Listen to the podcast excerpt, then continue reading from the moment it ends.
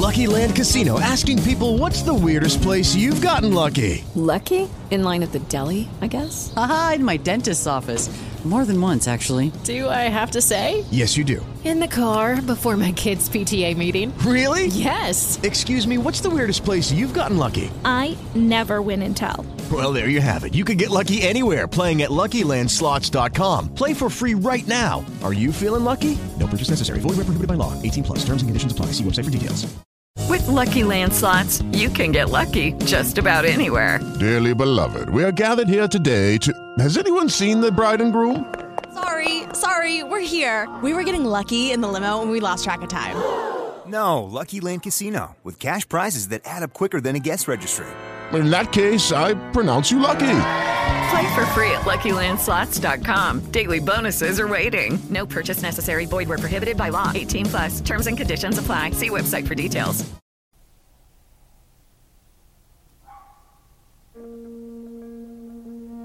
I've got to reach you. I've got to see you. Let the light shine down on me. 3 de enero de 2020. Bienvenidos a Caminar Quieto.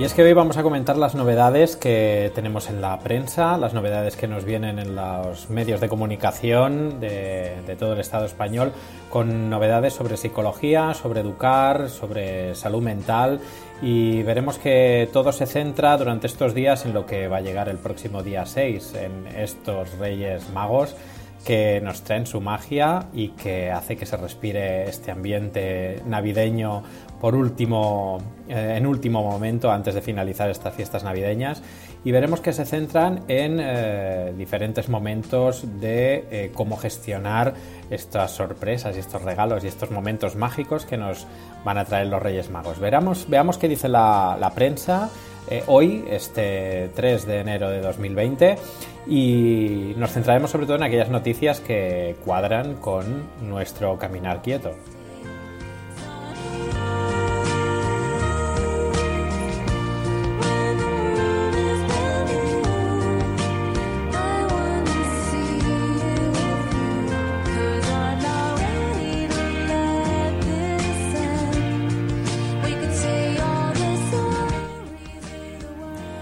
Y nos centraremos en lo que, lo que nos dice, por ejemplo, un artículo de la vanguardia del día de hoy, eh, en su sección del diván, que se titula ¿Qué significa poner límites a los hijos?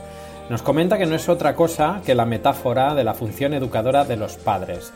Regular no es prohibir, más bien es canalizar, nos dice este artículo. Y cuadra y tiene mucha relación con lo que comentábamos en el día de ayer respecto a la nueva normativa que eh, aparecía en la Comunidad de Madrid, en la cual se especifica que los centros educativos de esa comunidad, a partir de septiembre del 2020, tendrán prohibido la entrada a los teléfonos móviles. Y recordad que estábamos comentando la importancia de regular y educar, que es difícil y requiere recursos, contra lo que significa prohibir.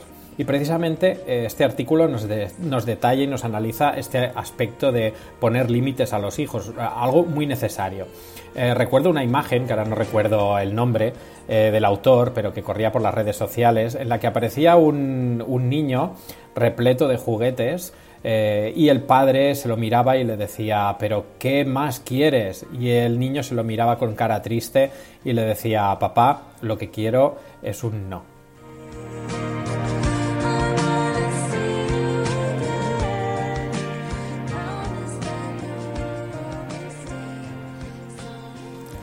Bien, y concretamente, pues en este artículo de La Vanguardia se nos comenta la importancia de poner estos límites a los hijos, porque nos dice que cada vez eh, más eh, nos encontramos con niños que desde muy pequeños se convierten como en pequeños dictadores, que exigen y se les otorga aquello que demandan hasta el infinito. Y este es el problema que nos podemos encontrar durante estas fechas, eh, listas para los Reyes Magos interminables y que se llenan de cosas y cosas y cosas y pierden la noción de que algo no lo podemos tener.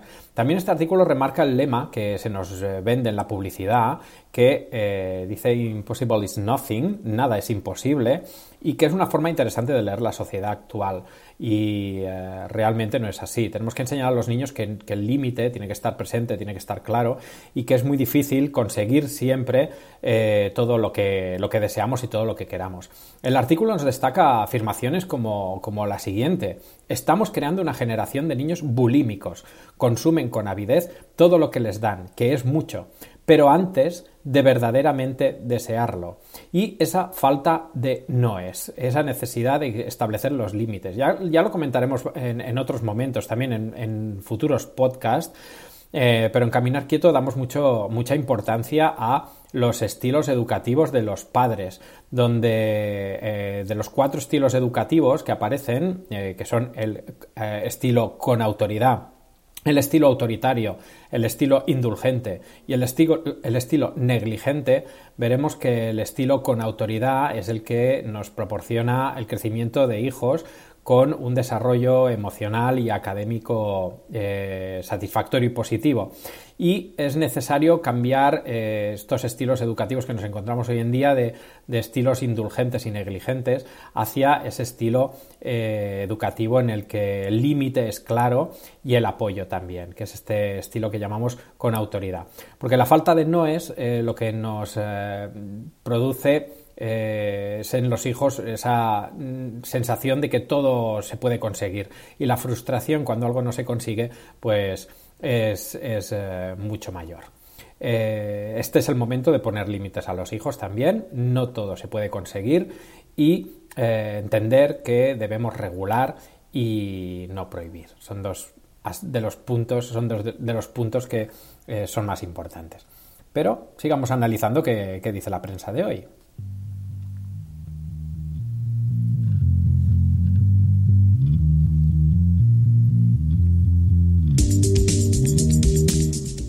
Y en el diario.es encontramos un artículo interesante, ¿eh? entramos ya en el campo de la, de la educación infantil y de los eh, niños de 0 a 5 años y concretamente pues eh, encontramos un artículo en el diario.es interesante, una entrevista a un educador, a Joaquín Ortega, que comenta uh, que un niño de 5 años puede estar jugando en lugar de aprendiendo a leer.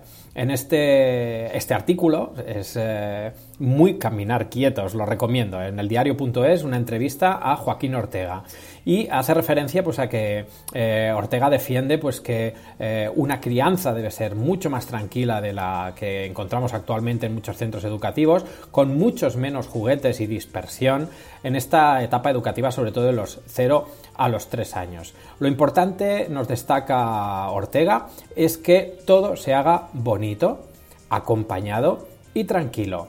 Y que ir, eh, hay que ir a favor del ritmo del niño y no a favor del orden de la clase o a favor del orden de los adultos. Es muy interesante porque Joaquín Ortega, que es un creador de escuelas eh, inspiradas en la pedagogía Waldorf, eh, salta, por ejemplo, una respuesta inesperada ¿no? a todos, que no es habitual que un educador le diga a los padres que deberían tomarse un día para hacer un plan juntos, solos.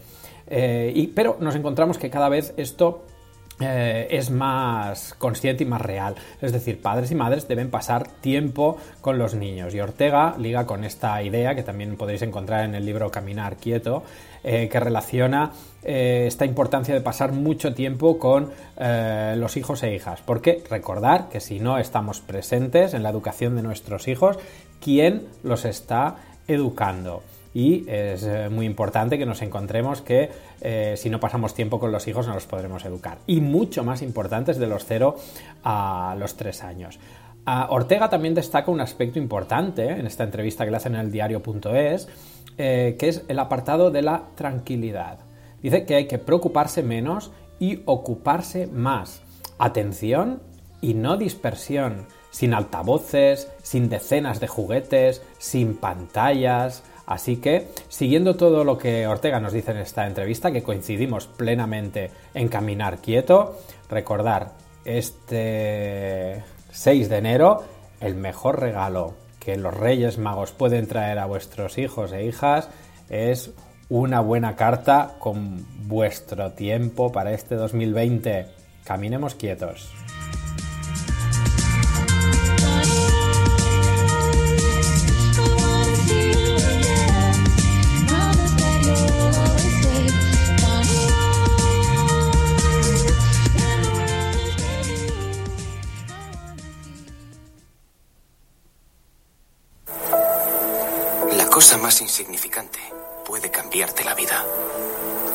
Abrir y cerrar de ojos, cuando menos te lo esperas, ocurre algo por casualidad que te embarca en un viaje que no habías planeado, rumbo a un futuro jamás imaginado.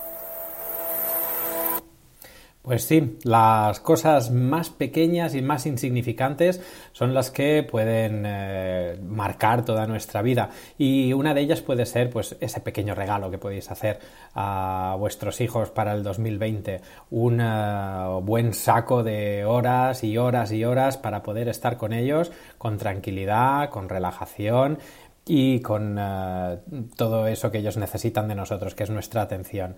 Y vamos a ver otros, otros artículos que aparecen también en el diario.es, que son de interés para, para las familias, eh, como puede ser, por ejemplo, la presencia y la crítica que nos encontramos, que cada vez nos encontramos más ciudades sin espacios para el juego infantil. Eh, por ejemplo, ¿dónde pueden acudir los niños en las ciudades para jugar cuando cuando la zona urbana cada vez se está comiendo más esos espacios.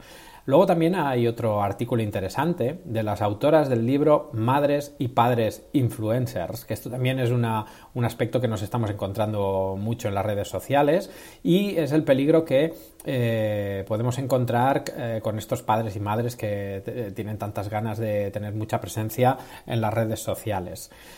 Eh, y finalmente, mmm, también eh, sería importante destacar cómo vamos a gestionar las emociones durante estos días, eh, estos días navideños en que las emociones aparecen en las familias y que son momentos muy emocionantes, pero sobre todo es importante ver cómo podemos destacar la gestión de las emociones negativas, porque las emociones positivas parece que todos las aceptamos y las gestionamos sin ningún problema, pero cuando aparecen las emociones negativas es cuando empiezan a aparecer los problemas y cuando empezamos a tapar.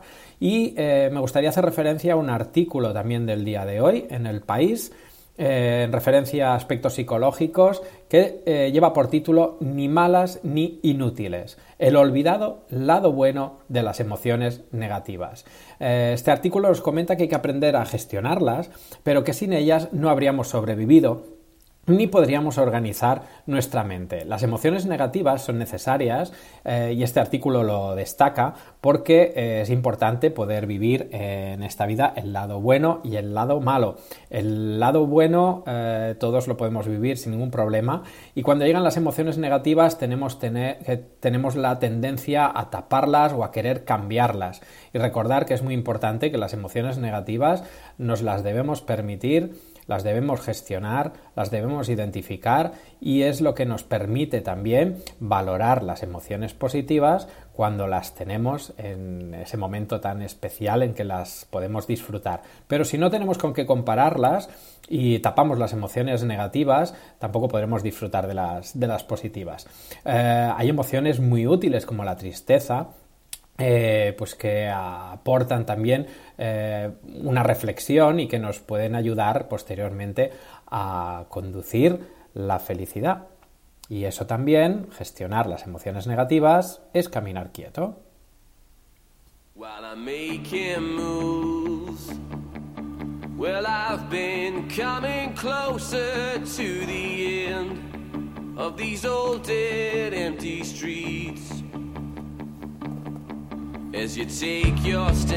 Y también relacionado con uh, estas fiestas navideñas en las que aparecen regalos y regalos, aparecen también entre hermanos la presencia de los celos, sobre todo aquellos uh, que tengáis más de un hijo, podéis observar cómo aparecen esas etapas en las que los celos sobre los regalos, este es mío, este es tuyo, yo tengo más atención que tú, tú tienes menos atención que yo, y se pueden gestionar. Y aquí os quería leer un apartado de, del libro Caminar Quieto, en el cual eh, el por qué pueden estar celosos.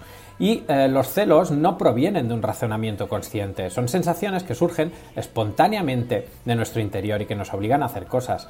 En el caso de los niños, ellos requieren la atención de los padres para sobrevivir. Al nacer un hermanito o hermanita, el niño primogénito no puede permitirse el lujo de perder esa atención. De ahí el surgimiento de los requerimientos de atención. Pero, ¿cómo podemos gestionarlo? Pues para gestionar los celos entre hermanos, una opción es la rotura de la tradicional estructura jerárquica parental por una estructura cooperativa. Los celos entre hermanos son algo normal, sobre todo con la llegada de un hermano pequeño en casa. El sistema familiar pierde su equilibrio con la llegada de un nuevo miembro y se puede acompañar esta nueva situación de la mejor manera posible para que los celos no se escapen de su función normal de transición a la llegada de un nuevo equilibrio. Así que es importante romper esta estructura jerárquica competitiva entre los progenitores y los hijos e intentar conseguir una más cooperativa. Ya lo veréis que hay muchas estructuras que se pueden permitir para que eh, la relación entre los hermanos sea positiva, que no sea que un hermano gane y el otro pierde. Y hay que compartirlo. Por ejemplo, cuando nace un hermano pequeñito, el hermano mayor puede cambiarle el pañal y puede hacer muchas actividades para colaborar con él. Y hasta aquí os dejamos. Nos vemos mañana en el siguiente podcast. Caminemos quietos. Hasta pronto.